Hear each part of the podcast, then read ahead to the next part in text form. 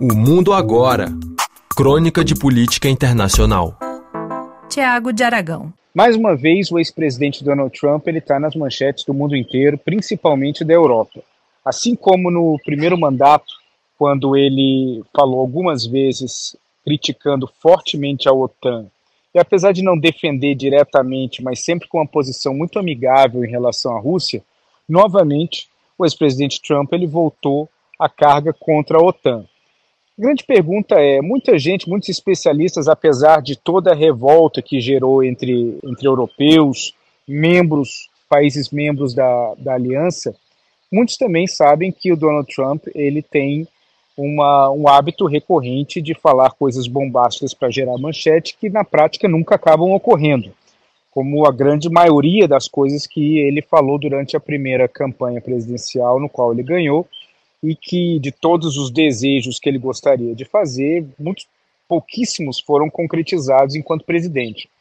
Agora, voltando à carga contra a OTAN, durante um discurso na Carolina do Sul, o ex-presidente Trump, candidato a presidente, ele falou que não vê nenhum problema em que os países que não colaboram financeiramente à altura dentro da OTAN merecem sim ser invadidos. Não é a primeira vez que o Trump ele demonstra uma flexibilidade muito exagerada em relação à Rússia. Ele evita a qualquer custo criticar o presidente russo Vladimir Putin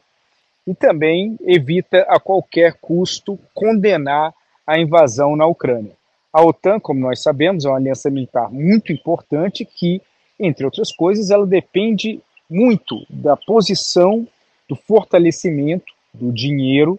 e de tudo aquilo e da coordenação dos Estados Unidos. A aliança que tem o secretário-geral Jens Stoltenberg como seu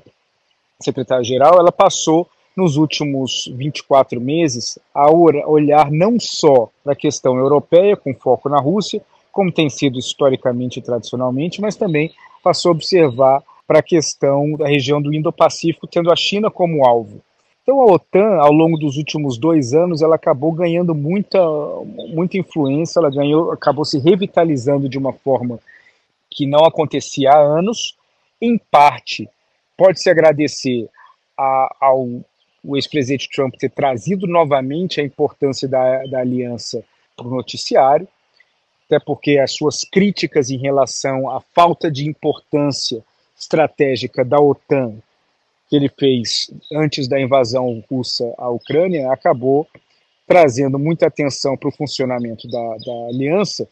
e que, de certa forma, acabou gerando o um efeito contrário, fazendo com que a OTAN ela nunca estivesse tão relevante e tão influente como organização desde o fim da Guerra Fria. Se o alvo não é mais somente a Rússia, mas também passa a ter a China como não um alvo primordial, mas um ponto importante de observação, um ponto de interrogação que fica é como que ficaria o funcionamento da aliança caso o Donald Trump vença as eleições, no qual ele tem demonstrado que é um fortíssimo candidato. Se ele vencer as eleições, a, a narrativa vai continuar sendo a, a que nós estamos acostumados, a de atacar, de criticar, de ameaçar sair, etc. Na prática é difícil, que ele faça isso, até porque ele teria toda uma equipe de pragmáticos que não corroborariam com essa ideia esdrúxula de deixar a aliança, mas o fato dele acabar falando muito sobre a OTAN, indiretamente ele acaba também ajudando a organização porque ele atrai mais atenção para ela. E atraindo atenção para a OTAN, fica mais evidente a importância dessa aliança não só na contenção da Rússia, mas também numa eventual contenção chinesa. Agora, um dos grandes problemas é se Trump decidir de fato tomar algumas ações que prejudicam fortemente o funcionamento da aliança. E aí a questão ficaria muito complexa e poderia colocar tudo a perder e seria absolutamente tudo que o ex-presidente, que o presidente Putin desejaria. Um abraço a todos.